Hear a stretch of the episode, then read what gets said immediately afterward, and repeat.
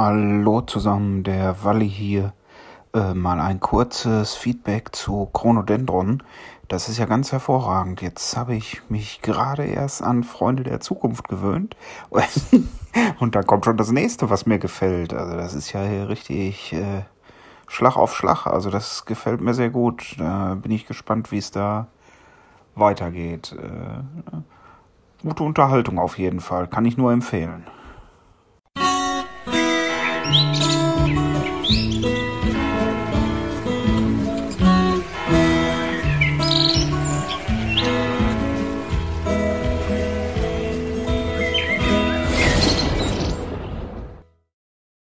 Tja, ja, so ist das offenbar. Der eine mag das, der andere mag das. Und ähm, ja, es gibt die unterschiedlichsten Reaktionen. Die einen sagen, das finde ich ganz toll und spannend und interessant und will natürlich auch wissen, wie es weitergeht. Und der nächste sagt, Mensch, wann gibt es denn das mal wieder und diesmal wieder, das gefiel mir besser. Ist gar nicht so einfach. Und ähm, für mich persönlich ist am interessantesten diese Mixtur, dass ich einfach irgendeine Idee im Kopf habe und kann jetzt sagen, ach, ich setze mich mal dran und setze das einfach um. Mache da dann eine Serie draus im Idealfall. Das wird wahrscheinlich nicht immer passieren. Wir haben zum Beispiel immer noch Serie Nummer 3 im Geistreich drin, der Flur. Wo ich weiß, möchte ich irgendwann mal ein Stückchen dran setzen aber die Geschichte gibt halt nicht so wahnsinnig viel her, dass man irgendeine spannende weitere, einen weiteren Teil einfach so anfügen kann. Aber ich bin mir ziemlich sicher, irgendwann werde ich auch dafür ein Stückchen dran erzählen. Ähm, ja, es geht im Moment ganz gut los. Das liegt daran, weil ich ja so zwischendurch so kleinere Pausen habe. Und ähm, gerade so äh, Freunde der Zukunft Chronodendron und sowas. Also das sind alles so diese Sachen, wo ich so kleine, kleine Stückchen einfach dran setzen kann. Ähm, also das ist wirklich Patchwork. Wenn ihr das sehen würdet, wie das vom Schneiden her aussieht, die einzelnen Schnitte und so weiter, dann würdet ihr sehen, dass da teilweise habe ich nur so eine Minute oder zwei Minuten gesprochen und dann passiert wieder so ein Schnitt und dementsprechend kann ich zu jedem Zeitpunkt, in jedem Moment kann ich dann aufhören die Folge aufzuzeichnen. Und äh, kann mich einfach Stunden später oder am nächsten Tag oder am übernächsten Tag wieder dran setzen. Und dann geht es eben weiter. Das kann ich mit manch anderen Sachen nicht. Wenn ich jetzt so an die Villa Ruina denke, das ist immer total doof. Da möchte ich eigentlich immer ganz gerne, dass ich eine Folge am Stück aufzeichnen kann. Das kriege ich im Moment nicht hin. Hatte aber natürlich auch genug Leute, die sagten, Mensch, da muss doch auch mal wieder was passieren, mach doch da was. Und dann habe ich immer gesagt, ja, wenn ich das so machen will, wie ich das haben möchte, dann muss ich das Effektgerät ja wieder aufbauen und so weiter. Also da möchte ich da schon eigentlich die Effekte und so weiter mit drin haben. Und äh, im, in der WhatsApp-Gruppe wurde dann aber auch schon gesagt, ähm, ja, dann gibt es eben mal Folgen so zwischendurch, wo keine Effekte und keine Geräusche mit drin sind. Mach doch nichts, erzähl doch einfach die Geschichte weiter. Und dann habe ich mir überlegt, wie kriege ich das hin? Ähm, dass ich die Geschichte weitererzählen kann und man jetzt plötzlich eigentlich einen Unterschied hört, nämlich es gibt keine Albträume mehr, die vorweg dann aufwendig machen muss. Es gibt keine Geräusche mehr zwischendurch und so weiter und so fort. Ich kann einfach wie bei den anderen Sachen ein Stückchen weiter erzählen. Und vielleicht sogar absetzen, wo es nicht ganz so schlimm ist.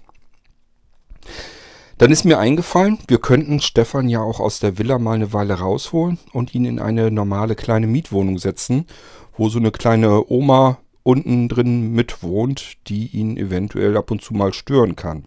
Also ich kann auch dort jetzt in so dass so wie ich es jetzt gemacht habe, kann ich eben zwischendurch einfach absetzen ähm, kann das Telefon mal klingeln oder die Vermieterin stapft nach oben die Treppe hoch oder irgendwas, was ihn dann stört und rausreißt und dann kann man das auch so hinkriegen. Und dadurch, dass er in der Mietwohnung ist, ist er nicht mehr in, äh, in der Villa, hat keine Albträume mehr, dann brauche ich die nicht zu produzieren. Und es gibt in der Mietwohnung natürlich auch keine besonderen Geräusche oder so, die man sich mit anhören könnte. Es spukt dort auch nicht, also hatte ich eine Möglichkeit, die Geschichte jetzt einen Moment ein Stückchen weiter zu füttern, ohne das Ganze drumherum. Und so gibt mir das die Möglichkeit, ein bisschen auch dort voranzukommen. Es gibt äh, bei der Villa Ruina zwei neue Folgen, die ich aufgenommen habe. Und dann kommt äh, Chronodendron, da haben wir die erste Folge schon drin. die wird also auch natürlich weitergemacht. An der äh, Ecke jetzt auch nochmal schönen Dank an Wally fürs Feedback.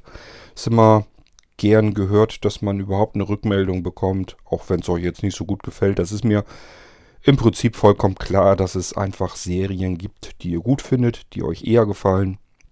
Und dass ihr auch Sachen habt, wo ihr sagt, ach, das muss ich gar nicht so unbedingt haben, dass das da weitergeht. Finde ich gar nicht so interessant. Aber die Geschmäcker sind nun mal sehr unterschiedlich. Und für mich persönlich ist reizvoll, unterschiedliche Geschichten auch zu erzählen.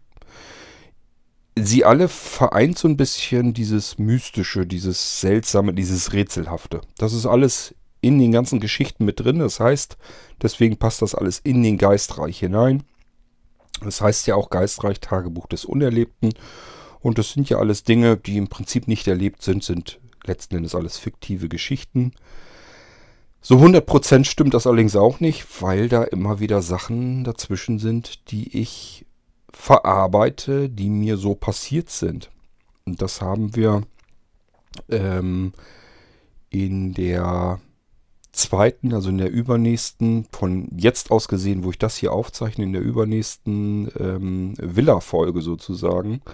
Da gehen wir aber dann drauf ein, wenn ich auf die Teile zu sprechen komme. Jetzt geht es hier erstmal um Chronodendron.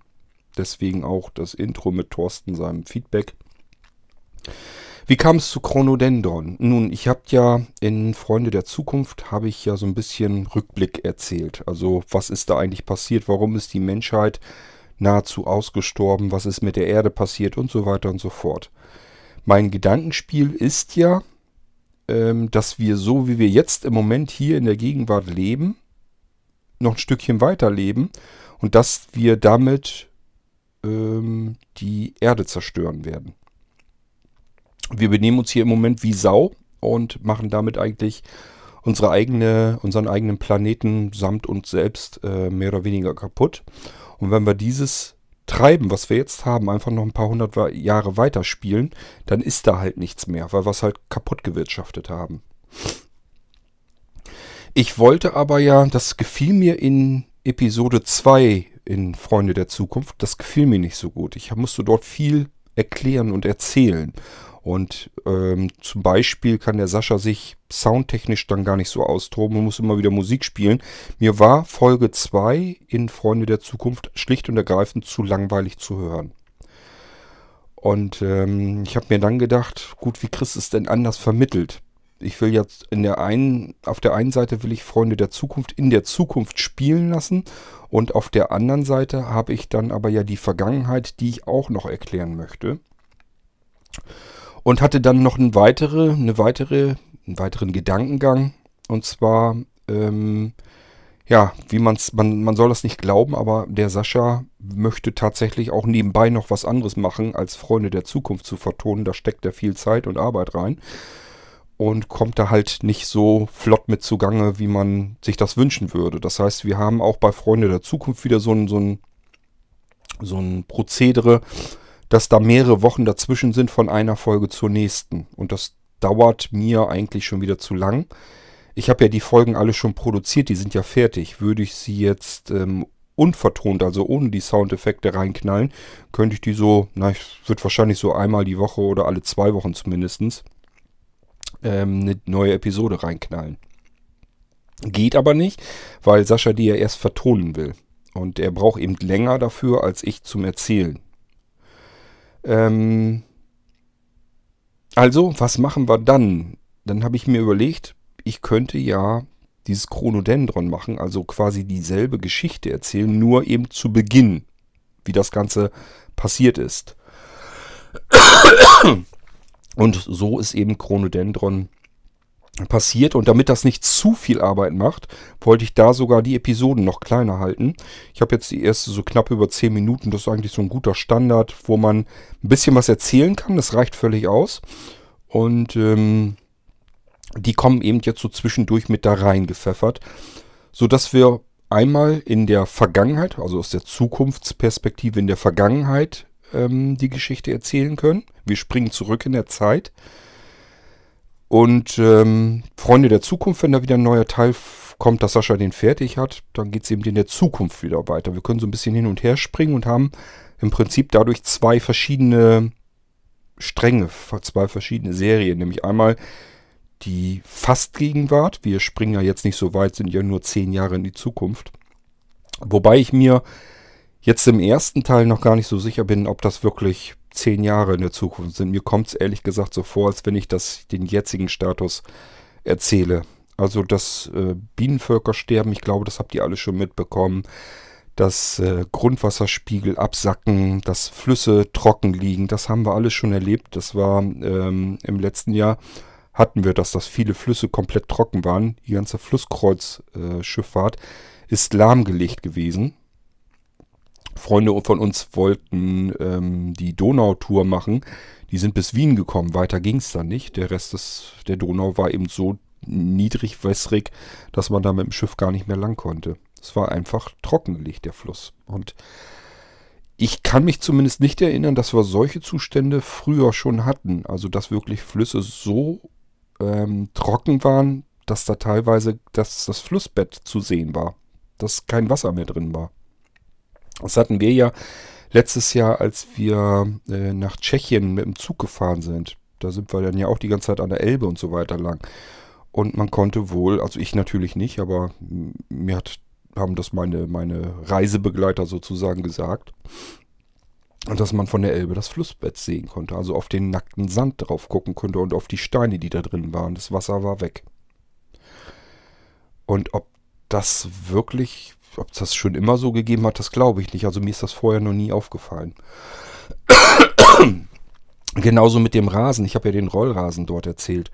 Unser Rasen ist kaputt. Der ist letztes Jahr kaputt gegangen. Der ist immer noch braun. Und dieser Rasen hat viele Jahrzehnte auf dem Buckel. Ich möchte gar nicht wissen, wie lange es den schon bei uns auf einem Grundstück gibt. Wir haben äh, ja ein Haus gekauft, das ist irgendwann oh Mann, ich müsste lügen, ich weiß es gar nicht, irgendwann zwischen 50, 50er, 60er Jahre ungefähr ist das Ding gebaut worden. Und wahrscheinlich hat es seither auch diesen Rasen schon gegeben. Vielleicht wurde da mal ein bisschen was nachgesät oder so, aber ansonsten möchte ich fast mit euch wetten, ist das im Prinzip derselbe Rasen. So sieht er auch aus. Das ist ein uraltes Ding, das ist eigentlich mehr so, so ein Filzteppich schon fast. Das ist also kein schöner Rasen, sondern einfach nur, dass da halt grüne Fläche ist. Und im letzten Jahr war das wirklich so, wenn man barfuß auf diesem Rasen lang ging, fühlte sich das so an, als würde man über ein Strohstoppelfeld laufen. Und dann ist er halt gelb, braun geworden und da hat er sich zu großen Teilen noch äh, immer nicht von erholt. Wir haben also einen braunen Rasen. Und das, wie gesagt, obwohl der schon so viele Jahrzehnte problemlos überstanden hat. Das heißt, solch einen Sommer wie im letzten Jahr, dass der Rasen verbrannt ist, vertrocknet und verbrannt ist. Das scheinen wir vorher so, zumindest schon sehr lange Zeit nicht mehr gehabt zu haben. Und ähm, unsere Nachbarn haben dasselbe Problem gehabt und haben sich Rollrasen kommen lassen und den da selber verlegt. Das war deren Möglichkeit, um wieder zu einem grünen Rasen zu gelangen. Wir haben das eigentlich nicht vor, wir wollen das nicht machen. Ich habe persönlich, ich habe die Hoffnung, dass der Rasen irgendwann von ganz alleine sich wieder durchgrünt. Ähm, einfach weil er vom Rand her wieder in die Mitte reinwächst. Normalerweise gleicht sich Rasen immer so ein bisschen aus. Es dauert dann eben nur ewig lang. Es kann also sein, dass wir dieses Jahr mit diesem braunen Stellen klarkommen müssen. Und wenn der Sommer jetzt nicht ganz so trocken und ganz so heiß ist, dann könnte es passieren, dass er im nächsten Jahr, habe ich so ein bisschen die Hoffnung, dass er dann vielleicht wieder grün wird. Eventuell wollen wir vielleicht sonst auch noch ein bisschen was nachsehen. Da müssen wir mal gucken, wie wir das machen, weil uns, ich bin mir ziemlich sicher, das würden uns glatt die Piepmetze alles wegfuttern. Naja, und mit den Fischen, mit den Fischarten, ähm, dass die nun ihre Probleme haben und dass wir Badeseen haben, die jedes Jahr erneut, wo es dann Algenwarnung gibt, wo man nicht schwimmen soll und so weiter und so fort. Das sind alles Dinge, die haben wir jetzt schon, genauso mit dem Insektenfehlen. Das kennt ihr, glaube ich, auch schon. Alle, ich habe euch das ja gesagt. Wenn ich früher mit dem, egal ob mit dem Motorrad oder mit dem Auto gefahren bin, Windschutzscheibe, Visier, alles voll. Musste ich im Sommer ständig sauber machen. Habe ich euch schon erzählt, hatte ich im Auto so einen Kratzeschwamm, Sidolinflasche. Ich musste regelmäßig, äh, teilweise sogar mittendrin anhalten, weil mich das einfach äh, aufgeregt hatte. Man konnte ja kaum noch was vernünftig durchgucken und dann musste ich das äh, säubern, weil die Scheibenwischer das gar nicht alles mehr abgekriegt haben. Genauso vorne die Lampen, die waren manchmal so voll mit Insekten, klebten davor, dass das Licht nur noch die Hälfte wert war. Da musste ich auch mit dem Kratzeschwamm die Scheinwerfer wieder sauber rubbeln, damit da wenigstens vernünftig Licht durchkommt. Das konnte man richtig im Dunkeln sehen, dass das, also gefühlt würde ich sagen, aus der Erinnerung doppelte Lichtstärke war, wenn man die, wenn man die Dinger sauber gemacht hat. Und jetzt ist das alles überhaupt nicht mehr. Also da ist, da sind keine Insekten mehr vor. Man muss eigentlich nichts mehr großartig da waschen. Klar, schmutzig wird es dann auch, Staub und Dreck und so weiter hat man dann trotzdem davor. Und ab und zu sind da auch nochmal so Kleckser, wo man weiß, da ist ein dicker Käfer gegen geknallt. Aber das sind eben jetzt so einzelne kleine Punkte mal. Und das bei längeren Fahrten. Ist also nie so, dass man einmal durch den Sommer fährt, irgendwie so, so, so 100 Kilometer irgendwie entlang fährt und muss nach diesen 100 Kilometern erstmal alles reinigen. Das hat man gar nicht mehr. Ähm, das sind alles so Sachen, die fallen mir jetzt schon auf. Das heißt, dieses, dass ich das in zehn Jahren Zukunft erst erzähle, dass das dann erst auffällt, ist eigentlich schon Humbug. Ähm, normalerweise kann man sagen, das ist jetzt auch schon der Fall. Genauso mit den Erdbeeren. Ähm, ich glaube, jetzt im Moment gibt es noch nicht Erdbeeren zu kaufen aus den eigenen deutschen Feldern. Aber wenn man mal so ein bisschen guckt, die Spargelernte ist jedes Jahr ein Stückchen weiter vorne und die Erdbeerernte eben auch. Also ich habe ja in Chronodendron erzählt, dass der Protagonist, dass von ihm der Opa äh, das wäre. Das liegt daran, ich habe mir einfach überlegt, wenn ich jetzt zehn Jahre weiter denke, dann bin ich Richtung 60. Ähm, ja, das kann ja gut sein, dass er da vielleicht einen Opa hatte und bei ihm war das halt so, seine Mutti hat ihm dann äh, Kuchen von den ersten Erdbeeren im Garten gemacht. zu äh, Ende Juni. Das, der Opa bin in dem Fall ich, also ich habe mich an meine Kindheit erinnert. Es war wirklich so, dass meine Mutter, ich habe am 22. Juni Geburtstag und meine Mutter hat mir früher als Kind aus den ersten Erdbeeren im eigenen Garten immer einen Erdbeerkuchen gemacht. Ah, zu meinem Geburtstag habe ich den ersten Erdbeerkuchen gehabt mit Erdbeeren aus dem eigenen Garten.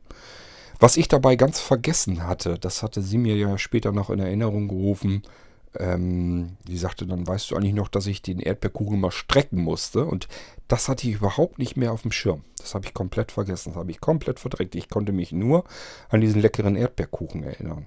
Sie hatte den gestreckt, indem sie einfach Bananen durchgeschnitten hat, so halbe, also Bananen der Länge nach durchgeschnitten hat und den auf den Kuchen mit drauf und darum die Erdbeeren dann. Sah der Kuchen noch zudem auch noch relativ witzig aus und schmeckte natürlich trotzdem sehr gut. Als Kind mag man das ja alles mit Erdbeeren und Bananen drauf, ist ja total lecker. Aber ich habe an die Bananen schon gar nicht mehr gedacht. Ich habe wirklich nur noch diesen Erdbeerkuchen in Erinnerung gehabt. Das heißt, Ende Juni das muss dann ja so 70er, 80er Jahre gewesen sein.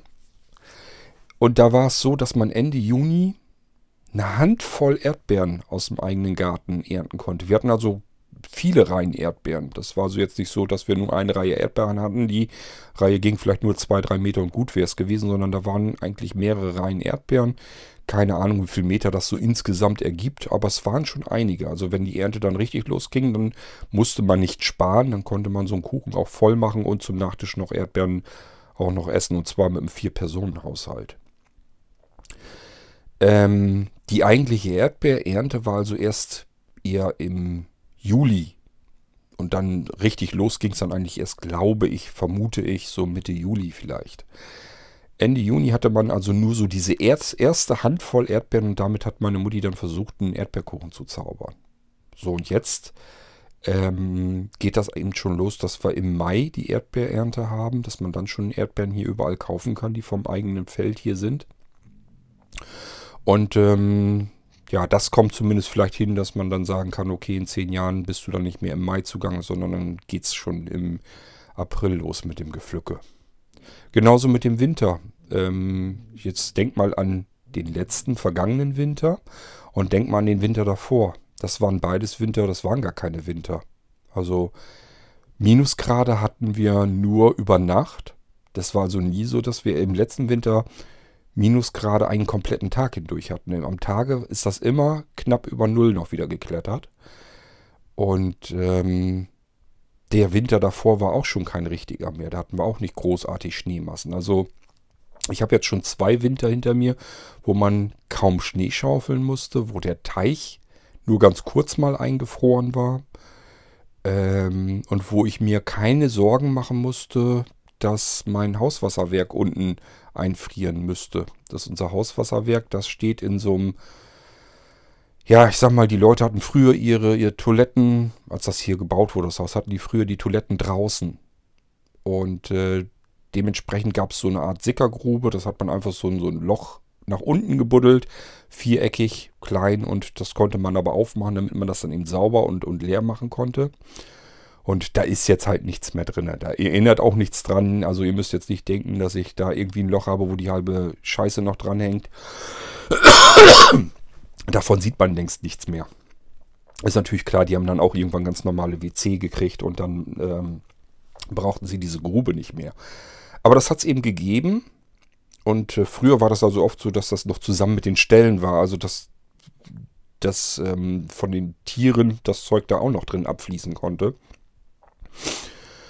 Und äh, das Ding war eben sozusagen übrig. Und mein Vati kam dann halt auf die Idee und sagte, wir sind hier nicht ganz weit weg von deinem Brunnen im Garten. Äh, und das Ding ist eben 1,50 Meter unter der Erde. Ähm, da ist es normalerweise im Winter, hast du eine hohe Chance, dass es da vielleicht noch frostfrei hast. Wobei du oben dann an der Erdoberfläche dann eben schon die Erde gefroren ist.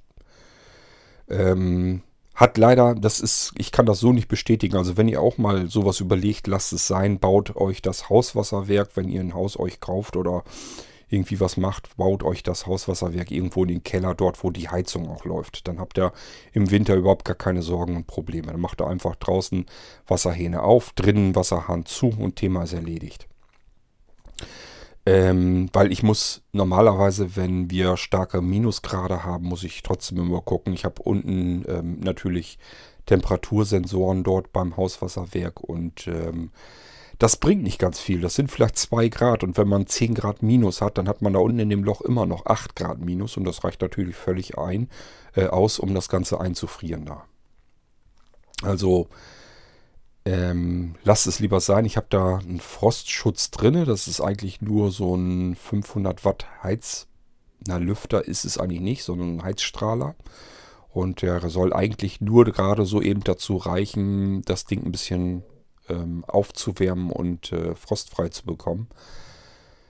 Ähm, das reicht alles nicht aus, das taucht alles nichts. Also das ist halt auch, weil ist ja keine Erde drauf, ist ja kein Boden drauf. Da ist nicht mal eine richtig ordentliche Abdeckplatte drauf, sondern nur so, ein, so, ein, so eine Metalltür quasi, dass man da nicht auf dieses Loch dann, in das Loch reinfallen kann. So eine Klappe drauf, die nicht verrosten kann. Also aus heutiger Sicht würde ich da nochmal beigehen, hätte ich gesagt, Hauswasserwerk kommt in den Keller Dort, wo auch die Heizungsanlage ist, da wird man nie das haben, dass das da Frost gibt.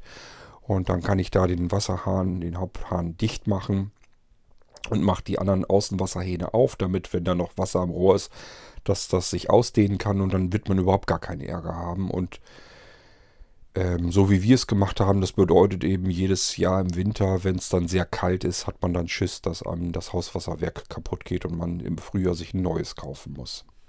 Geht dabei gar nicht so sehr um die Kosten, sondern das ist eben da unten fest installiert angeschlossen und da sind, das sind Metallrohre, die zu dem Hauswasserwerk gehen.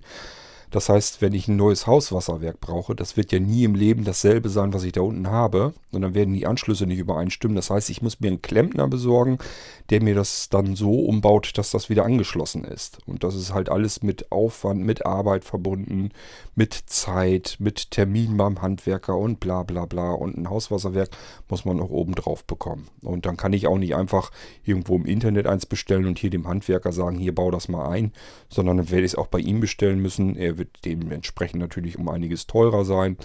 Also ist halt alles ein bisschen blöd dann. Auf der anderen Seite muss ich sagen, bisher hatte ich viel Glück. Wir wohnen ja nun schon zwölf Jahre hier. Und in den zwölf Jahren ist immer noch das erste Hauswasserwerk. Und ich habe von anderen schon gehört, die sagen, ja, Hauswasserwerk, die Dinger tauchen doch eh nichts, musst du eh so, ne, sowieso. Also ich muss jedes Jahr mir ein neues kaufen. Das habe ich nicht. Ich habe da mein Gardena Hauswasserwerk da unten drinne. Ich würde es mir nicht wieder kaufen, allein schon, weil es ein Heidenspektakel macht. Das ist viel zu laut. Wenn wir Wasser im Teich nachlaufen lassen wollen, ich habe da so eine Rutsche und da geht zum Beispiel direkt äh, ein Schlauch hin. Das, der Schlauch geht zu dem Hauswasserwerk hin. Da habe ich ein Magnetventil angeschlossen und kann sozusagen vom iPhone aus das Magnetventil aufschalten. Und dann läuft halt Wasser über die Rutsche in den Teich rein als Zulauf. Ähm, ja, und das funktioniert ganz gut. Ich muss also dieses Hauswasserwerk, ja, es, es hält halt, aber es macht halt einen Wahnsinnskrach und äh, man sitzt dann eigentlich gemütlich im Garten, die Rutsche läuft und im Hintergrund hat man ständig, als wenn man irgendwie so eine riesengroße Turbine irgendwo laufen hat. Die macht wirklich einfach Schweinespektakel. Ist nicht, ist nicht schön. Also ich würde dann beim nächsten Hauswasserwerk echt darauf achten, dass es möglichst leise ist, möglichst leise ist. Gut, jetzt bin ich wieder arg abgeschweift, aber ihr kennt das ja schon, das Spiel. Wir sind bei Chronodendron immer noch. Aber da gibt es eben auch nicht so wahnsinnig viel darüber zu erzählen, darüber zu berichten. Ich sage ja, es ist eigentlich eine Serie, die entstanden ist aus Freunde der Zukunft heraus, nämlich Freunde der Zukunft spielt in der Zukunft, sehr weit vorne in der Zukunft, viele hundert Jahre. Und ähm, Chronodendron spielt aus der Sicht, Freunde der Zukunft, sehr weit in der Vergangenheit und von uns aus jetzt gesehen, aus der Gegenwart betrachtet, ein paar Jahre ähm, weiter vor uns. Und beschreibt eben im Prinzip das, was wir jetzt auch schon erleben. Nur geht es da eben gedanklich natürlich noch weiter. Wir machen da auch ein paar größere Zeitsprünge mit drin. Also da sind auch Jahre dann mal dazwischen. Und äh, es wird dann immer wieder so ein bisschen berichtet, was wieder neu dazukommt an ungewöhnlichen Dingen, wie sich unsere Natur ändert, wie sich ähm, unsere Umgebung ändert, unsere Situation, ähm, wie sich politisch Dinge ändern und so weiter und so fort. Und wie es dann eben zu dieser ähm, Situation kommt, die wir dann bei Freunden der Zukunft ja um uns herum dann haben. Ähm, also die Rahmenhandlung sozusagen von Freunde der Zukunft, wie es dazu kam, dass die Erde kaputt ist, ähm, wie es dazu kam, dass es nur noch wenige überlebende Menschen gibt, die unter diesen Kuppeln leben. Ähm, teilweise auch hatte ich mir so vorgenommen, wie Erfindungen so, so zustande kommen, dass man das auch schon in Chronodendron so anfängt, wie da die Entwicklung losgegangen ist. Und ähm, dann wissen wir aus Freunde der Zukunft plötzlich, ja gut, diese Entwicklung war das damals, die wahrscheinlich hier jetzt diese Möglichkeiten hervorbrachte. Also solche Sachen, die will ich in Chronodendron eben erzählen. Ähm, schauen wir mal, was mir da so einfällt, das ist gar nicht so einfach. Ich, das sind ja relativ kurze Dinger. Also das ist halt so ein, so ein Tag, wo dann irgendwie was erzählt wird, wo bestimmte Fakten erzählt werden. Und ich kann mir da ja nicht ständig was äh, aus den Fingern saugen. Aber genau das muss ich eben tun. Das ist eben ähm, diese Chronodendron-Serie. Stellt also auch so ein bisschen ihre Anforderungen an mich. Ich muss mir nämlich Gedanken machen, was kann denn da schon äh, der Protagonist erleben? Was kann er dort, was kann ihm dort auffallen? Was kann dort passieren?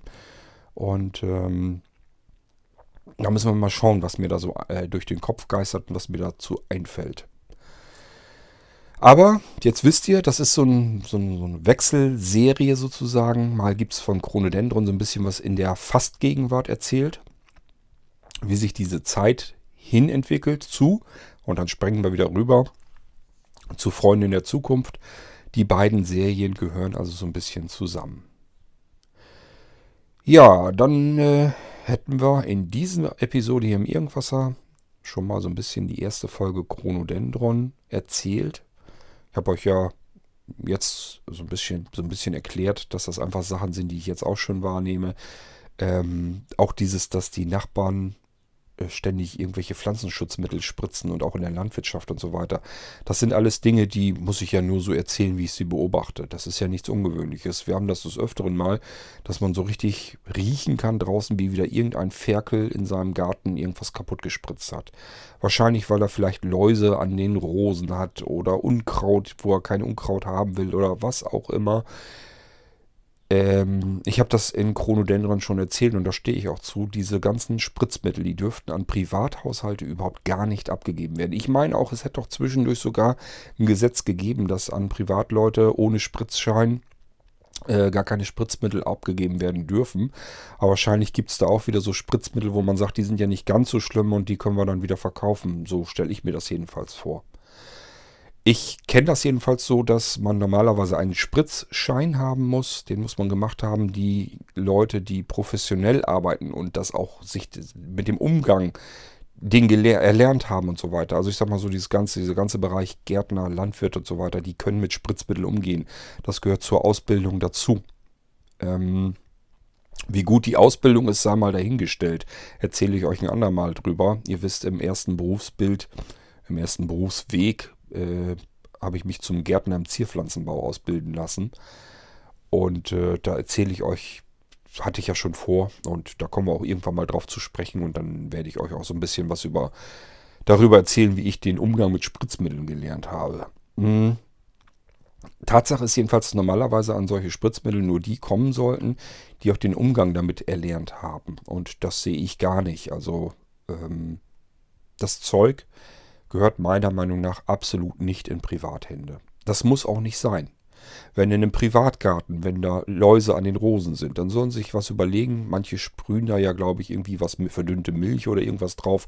Kann man ausprobieren. Gibt bestimmt genug Sachen, die man dann testen kann, womit das auch geht. Man muss nicht immer zu irgendwelchen Chemiekeulen, denn damit machen wir, weil jeder fummelt da in seinem Garten mit rum mit dem Zeug unkontrolliert. Und damit machen wir die ganze komplette Natur kaputt.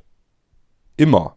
Das geht gar nicht anders. Wenn wir, sobald wir sagen, wir selektieren die Natur und nichts anderes machen wir, wenn wir in der Natur etwas, was sich so ergeben hat, wenn da jetzt Läuse an der Rose sind, dann sind da eben Läuse an der Rose. Klar, wollen wir nicht haben, wir wollen die Rosen dann auch haben.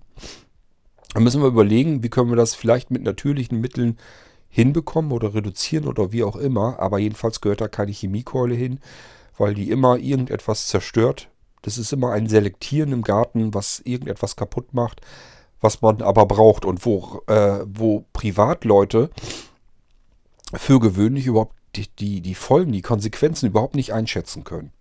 Die sehen ja nicht, dass Läuse vielleicht auch irgendwo ihre Berechtigung haben im Garten, sondern die sehen nur, meine Rosen gehen kaputt.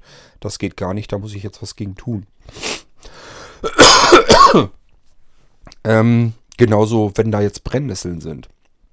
Entweder man versucht die irgendwie rauszureißen oder sucht mal ein bisschen im Internet, was man da auf natürliche Weise dagegen tun kann. Jedenfalls hat man die nicht kaputt zu spritzen, auch wenn, wenn man sich daran stört. Es gibt sicherlich Stellen im Garten, da könnten die eigentlich wachsen. Das dürfte überhaupt keinen interessieren, wenn man sie nämlich nicht großartig im Zierpflanzengarten äh, hat, wo man die Dinger vielleicht nur wirklich nicht schön findet. Aber wenn die jetzt irgendwo weiter hinten sind, die wachsen ja zum Beispiel am Kompost oder auf dem Kompost oder drumherum. Und wenn die da sind und der Kompost ist sowieso irgendwo in der Ecke im Garten, wo sowieso keiner hinrennt, ja meine Güte, warum stört man sich daran? Lass den Scheiß doch da wachsen. Ist doch nicht schlimm. Ist ein Privatgarten. Wir sollten mal so ein bisschen akzeptieren, dass die Natur nicht nur, nur aus blühenden Blumen äh, besteht und nicht nur aus den Tieren, die wir niedlich finden, sondern dass da eben auch andere Insekten da sind und die haben auch ihre Berechtigung, ihre Daseinsberechtigung. Und ähm, das können Privatleute, die in dem Bereich nicht berufstätig ähm, eben tätig sind, gar nicht einschätzen, wofür bestimmte Insekten jetzt vielleicht gut sein mögen auf der einen Seite, die sie als auf der anderen Seite als Schädlinge wahrnehmen. Und genauso ist das mit den Pflanzen auch. Ich sag ja, gehört Pflanzenschutzmittel gehört nicht in Privathand. Das ist echt mit ein Grund, warum bei uns die Natur vor die Hunde geht, kaputt geht. Ist wirklich ähm, nicht auszudenken, wohin das noch führen wird. In der Landwirtschaft ist das leider auch der Fall. Nicht jeder Landwirt arbeitet gleichmäßig. Also es gibt halt, ähm, je nachdem, welche Bodenbeschaffenheit hat. Wir haben hier viel ähm, dieses Wesermarschland und so weiter. Ähm, da wächst halt eine Menge Unkraut und so weiter hinein in die Felder hinein, die dann abgeerntet werden sollen. Die Ernte ist dann halt kaputt. Die, man kann das nicht abernten, weil das ganze Unkraut ähm, die Felder kaputt macht. Das kann man aber hinkriegen. Ich habe also auch schon mit, mit Landwirten und so weiter mich unterhalten, wie die das machen. Die spritzen nicht das ganze Feld, dass da kein Unkraut wächst, sondern nur am Rand. Es geht nur darum, dass das von außen nicht in das Feld hineinwachsen kann. Also die machen auch schon nur das Allernötigste. Die spritzen da nicht freiwillig das ganze Feld rüber, damit sie möglichst viel Ernte haben, sondern es geht wirklich darum, so einen Konsens zu finden, so einen Kompromiss. Wie kriege ich es hin, dass ich dieses Feld äh, ernten kann, dass das nicht komplett verloren geht, weil irgendwo muss das Zeug ja auch herkommen. Ihr wollt auch alle euer Brötchen am Sonntag essen morgens und euer Brot und was wir alles brauchen. Also irgendwo muss es ja herkommen. Und ähm, besser, wir haben es hier, weil ich denke schon, dass wir hier immer noch kontrolliertere Möglichkeiten haben als im Ausland, wo manchmal alles komplett unkontrolliert verläuft. Das heißt, das kann da sein im Ausland, wenn wir da unsere Ernte herholen, unser Korn, dass dort alles kaputt gespritzt ist. Vielleicht sogar alles genmanipuliert. Du weißt ja Geier was, es wird dort weniger kontrolliert. Hier in Deutschland sind die Kontrollen ziemlich hart. Und dann ist mir das lieber, wir haben solche Ernten lieber hier im Inland. Die Landwirte können davon leben. Wir haben eine kontrollierte Ernte. Wir haben auch ähm, einen kontrollierten Umgang mit Spritzmitteln. Ähm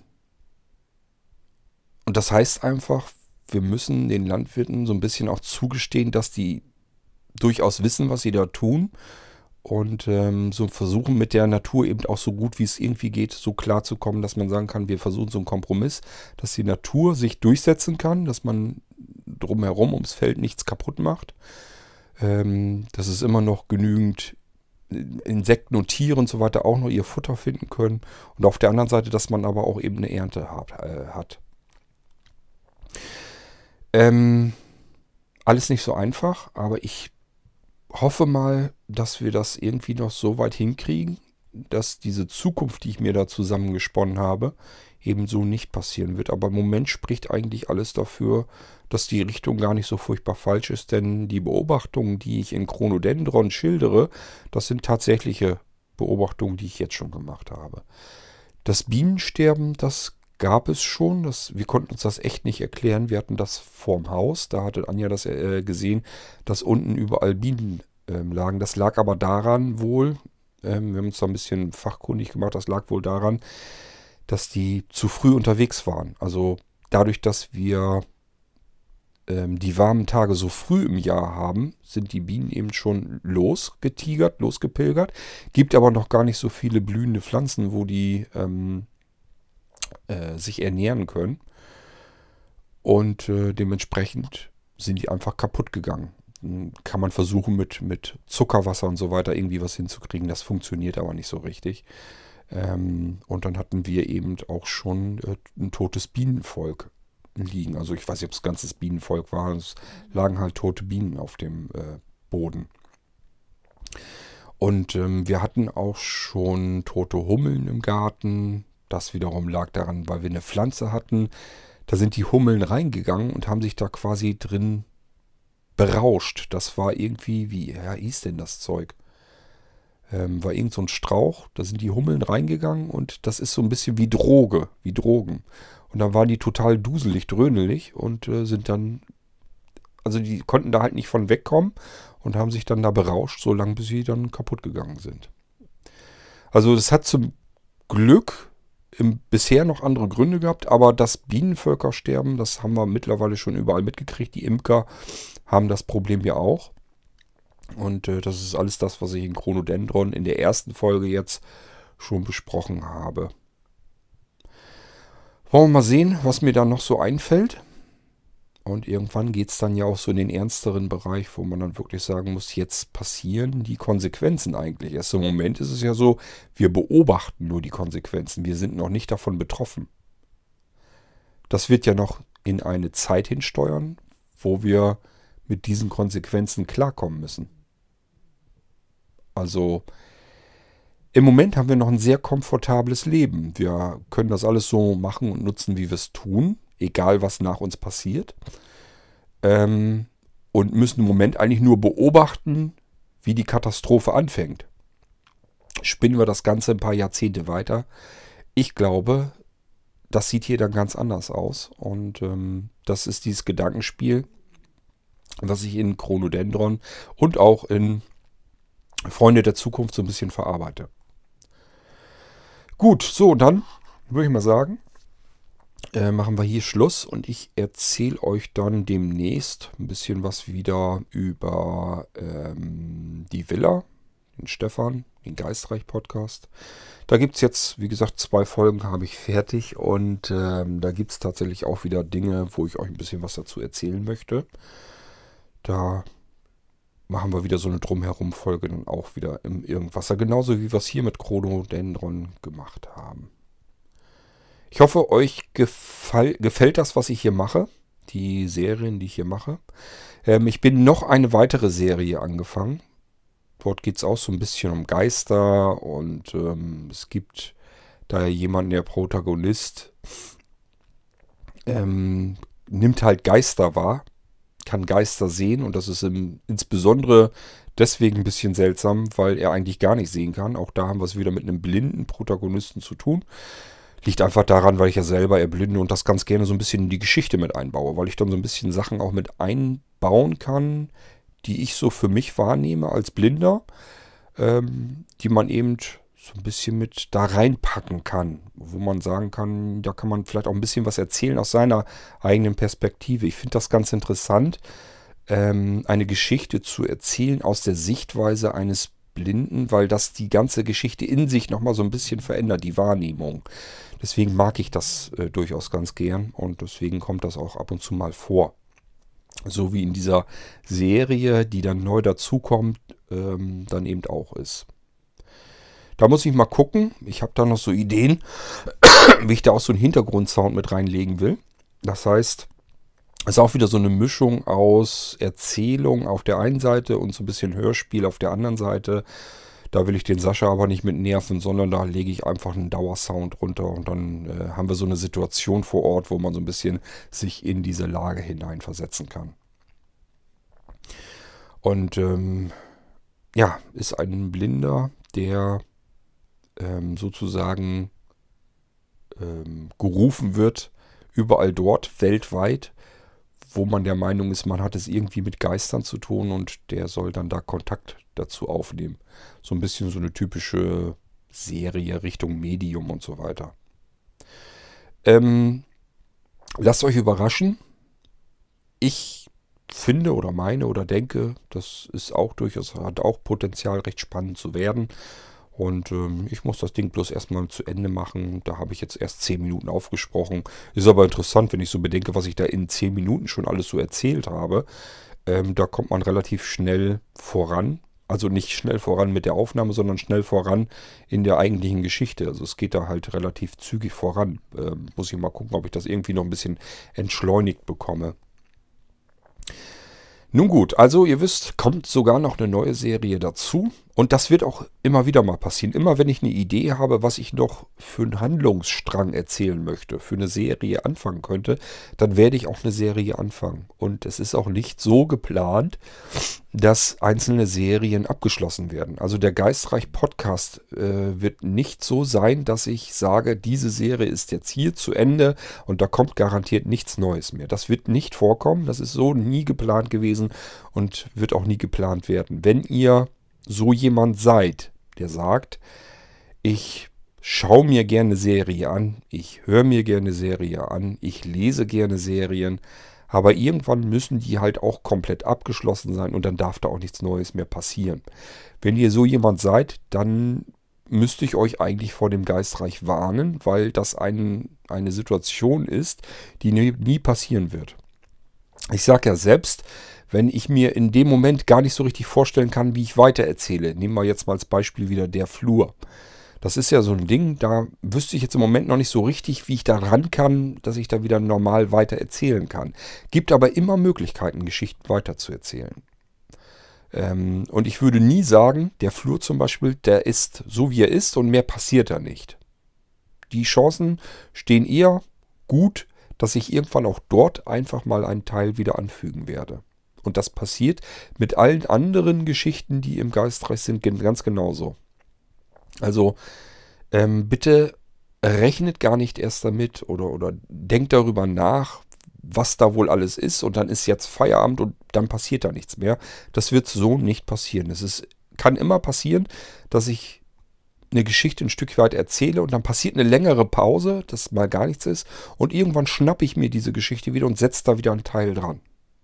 Also damit müsst ihr mal rechnen. Genauso wie ihr damit rechnen müsst, dass so wie im Geistreich, im, im Urzustand sozusagen, in der Villa, jetzt einfach auch mal ein paar Monate einfach gar nichts passiert. Dass ich da einfach keine Zeit habe, keine Idee habe, kein, keine Einfälle habe oder auch einfach keine Lust habe, an dem Stück der Geschichte einfach wieder dran anzusetzen und ein Stück weiter zu erzählen. Das kann alles passieren. Überlasst es bitte mir. Nehmt den Geistreichs bitte so hin, wie er ist. Da sind verschiedene Geschichten, die erzählt werden und abwechselnd kommt immer mal wieder ein Teil irgendwo dran und dann passiert vielleicht auch mal eine ganze Zeit lang gar nichts. Dann kommt wieder ein Teil dazu dran. Also ähm, wenn ihr da nicht mit klarkommt, dann ist der Geistreich nichts für euch. Es gibt genug Menschen, die haben da kein Problem mit, die freuen sich, wenn irgendwo ein Stückchen weitererzählt wird und finden das total spannend und interessant und hören zu. Und dann gibt es sicherlich auch diejenigen, die das doof finden, die einfach sagen, ähm, nee, ich will irgendwann will ich auch mal ein Ende erfahren und dann muss halt auch Schluss sein. Dann ist der Geistreich Podcast nichts für euch. So, das wollte ich dann an der Stelle auch nochmal losgeworden sein. Ich glaube, das habe ich schon mindestens einmal erzählt, aber ähm, es gibt eben dann doch wieder Dinge, die sollte man dann öfter erzählen. So, ich muss mal eben gucken. Och ja, ist wieder ganz schön lang geworden. ist auch nicht schlecht. Chronodendron Teil 1 erzählt, ich glaube 10 Minuten oder etwas über 10 Minuten lang. Und äh, diese Drumherum-Folge, da kriegen wir dann mal eben schon wieder 50 Minuten zustande. Ist echt irre. Aber so ist das eben. Ich erzähle euch das, was mir gerade so durch den Kopf geistert. Und im wahrsten Sinne des Wortes, beim Geistreich geistert mir viel durch den Kopf. Unterschiedlichste Geschichten, die ich euch erzählen möchte, erzählen kann und äh, erzählen werde. Viel Freude weiterhin und spannende Unterhaltung mit dem Geistreich wünsche ich euch. Nochmal auch an dieser Stelle immer wieder erneut der Aufruf. Geistreich ist ein Podcast, der interaktiv ist. Das heißt, ihr könnt euch beteiligen. Schmeißt mir einfach irgendwas zu. Irgendwas in den Topf. Irgendwas an Handlungen, die ihr dort mit eingebaut haben wollt. Erzählt mir einfach, um welche Geschichte es geht. Erzählt mir dann, um was es geht, was ihr eingebaut haben wollt. Das kann irgendeine Situation sein, irgendeine Handlung das kann, können Gegenstände sein, die irgendwie einfach mit eingebaut werden sollen. Also wenn ihr jetzt sagt, ähm, ihr wollt irgendwas mit einem Flugzeug im Urgeistreich mit der Villa haben, dann ist es mein Problem, wie kriege ich ein Flugzeug in diese Geschichte eingebaut. Nur als Beispiel. Also ihr könnt mir einfach irgendetwas, irgendetwas reinschmeißen, was ich in die Geschichte mit einbauen soll. Ähm, ihr könnt natürlich auch selber ein Stückchen anfügen. Ist auch gern gesehen, aber ja, macht auch keiner. Aber da habe ich mich schon mit abgefunden, dass viele sich sagen, ich bin halt einfach nicht so kreativ und mir fällt nichts ein. Ich weiß nicht, was ich da erzählen soll. Ähm, sonst würde ich das ja längst machen, aber geht halt nicht. Kriege ich ihn nicht hin. Genauso wie sich manch einer nicht so überlegen kann, ja, wie wüsste jetzt gar nicht, wie ich die Handlung beeinflussen, beeinflussen sollte. Aber ich sag mal so, so, so Gegenstände euch einfach einfallen zu lassen und die soll ich mit einbauen. Das ist ja allein schon deswegen interessant, weil ihr wisst nur den Gegenstand, erkennt das, wenn ich das in der Folge erzähle. Dann wisst ihr, oh, das ist der Gegenstand, den habe ich ihm erzählt, jetzt hat er das mit eingebaut und seid aber selber dann total überrascht, wie ich den Gegenstand vielleicht eingebaut habe.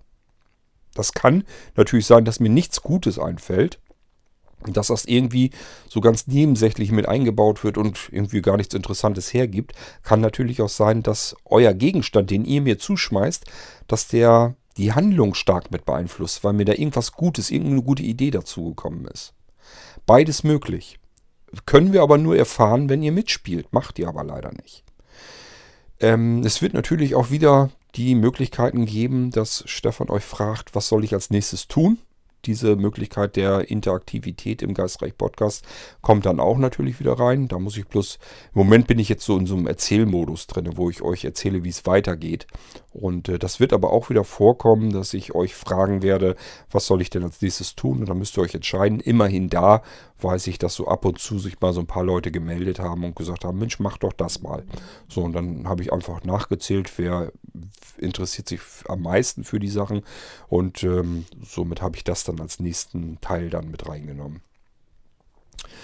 Okay, so, ich weiß nicht, es kann passieren, dass ich den Urgeistreich noch so ein paar ähm, Episoden weiter erzähle, einfach so, bevor ich mit dem Stefan wieder in die Villa ziehe und dann muss es halt wieder mit dieser Komplexität, die ich da reinbekommen habe, schon mittlerweile, muss ich dann da weiterarbeiten. Das heißt, dann muss ich das Effektgerät, Mischpult und so weiter, Mixer, alles wieder mit aufbauen, Geräusche raussuchen, Geräusche abspielen, vermischen mit dem, was ich gerade erzähle. Das ist ja alles, das ist ja wie, wie Live-Hörspiel. Das ist ja nicht so, dass ich die einzelnen Spuren erst fertig mache, wie man es normalerweise bei einer Hörspielproduktion macht, sondern ähm, ich muss die Geräusche, ich muss ich ja wie so ein DJ abspielen und dann meine Reaktion dazu reinsprechen. Und das muss alles auch passen. Äh, teilweise dann wieder mit unterschiedlichen Stimmen arbeiten, wenn ich mich mit Melissa unterhalte und da wieder Geräusche damit reinspielen und, und, und. Das ist alles nicht mal eben so.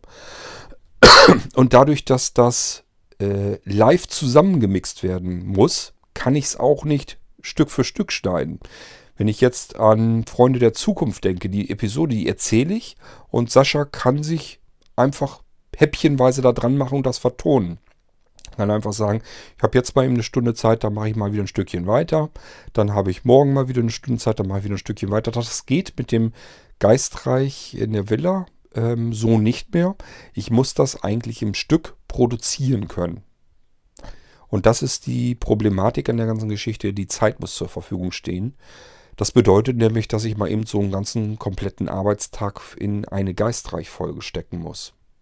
Das ist ein größerer Aufwand. Ich muss mir vorher schon so ein bisschen vorbereiten, was willst du erzählen, welche Szenen kommen da drin vor. Und dann muss ich erst die Szenen einzeln aufbauen, muss mir die Geräusche dafür raussuchen, die Hintergrundkulisse. Ähm, das Effektgerät muss verschiedene Stimmen, muss ich mir da zusammen mixen und muss mir die auf Tasten belegen. So ein bisschen einüben, wo ist welche Taste, ähm, wie kriege ich welche Stimme zustande. Dann den Dialog vorher einmal so ein bisschen durchspielen im Kopf. Das ist nicht mal eben so, wie ich das sonst mit den anderen Sachen hier mache, wo ich einfach nur das Mikrofon anklemme und erzähle. Und deswegen, das ist der Grund, warum ich das in der letzten Zeit nicht mehr machen konnte. So, ähm, aber ihr merkt, es geht im Geistreich weiter, unterschiedliche Handlungsstränge und es kommen auch neue dazu. Und es wird auch keinen Handlungsstrang geben, der wirklich 100% abgeschlossen ist. Was passieren kann, ist, dass es sich so ein bisschen anhört, als wäre da Schluss. Das mache ich natürlich auch so Art, na, Cliffhanger macht ja eigentlich das Gegenteil. Ähm, der lässt ja immer gerade dann offen, dass es mit in der nächsten Folge, dass es dann erst, erst recht spannend weitergeht. Ähm, aber es wird auch so Stellen geben, so Folgen, wo man sich sagt, okay, das klingt jetzt so, als wenn es zu Ende ist. Und ich bin mir ziemlich sicher, das sind aber die Folgen, wo ich am liebsten mir überlege, wie kriege ich da jetzt den Teil wieder dran gedonnert. Kann passieren, dass Stefan irgendwas passiert, wo man sagt, okay, der scheint jetzt da irgendwie verunglückt oder gestorben zu sein das ist natürlich gerade die Folge, die für mich besonders reizvoll ist. Wie kriege ich da jetzt den nächsten Teil dran angeflanscht? Also vergesst es einfach, dass ihr denkt, da ist irgendwann die Serie zu Ende. Das wird so nicht passieren. Es ist ja kein Buch, das ich euch vorlese, sondern das ist ein Podcast. Und ein Podcast kenne ich so, der, der ursprüngliche Podcast, wie man ihn eigentlich immer so gesponnen hat. Früher, als das mit der Podcast-Maschinerie losging bei Apple. Das waren eigentlich immer alles Podcasts, die in Teilen immer weiter erzählen. Weiter, weiter, weiter. Das sind keine abgeschlossenen Serien. Dieses mit den abgeschlossenen Serien, dass ich etwas erzähle und habe einfach zehn Teile und dann ist der Podcast zu Ende. Das gibt es erst äh, seit kurzem. Das ist jetzt erst in die Podcast-Welt hineingekommen. Dass richtige Produktionen so fertig gemacht werden, dass es davon zehn Teile gibt und dann ist Schluss. Das gab es früher nicht. Früher war ein Podcast so aufgemacht, jemand erzählt was, hat was zu erzählen und erzählt immer weiter und weiter und weiter. Dieses typische Tagebuch erzählen. Ähm, das ist eigentlich der Ursprungs, die Ursprungs-Podcast-Idee. Und das will ich im Geistreich auch so behalten. Ich möchte gar nicht, dass ich da irgendwie so, so ein Drehbuch im Kopf habe, das dann irgendwann zu Ende ist, wo die letzte Seite erzählt ist und das schlage ich dann zu und stelle es ins Regal und gucke es mir nie wieder an. Das wird im Geistreich-Podcast so nie passieren. Ich kann immer ein Stückchen weiter erzählen und das habe ich auch vor. Macht's gut. Bis zum nächsten Mal hier im Irgendwasser und dort im Geistreich. Euer König Kurt.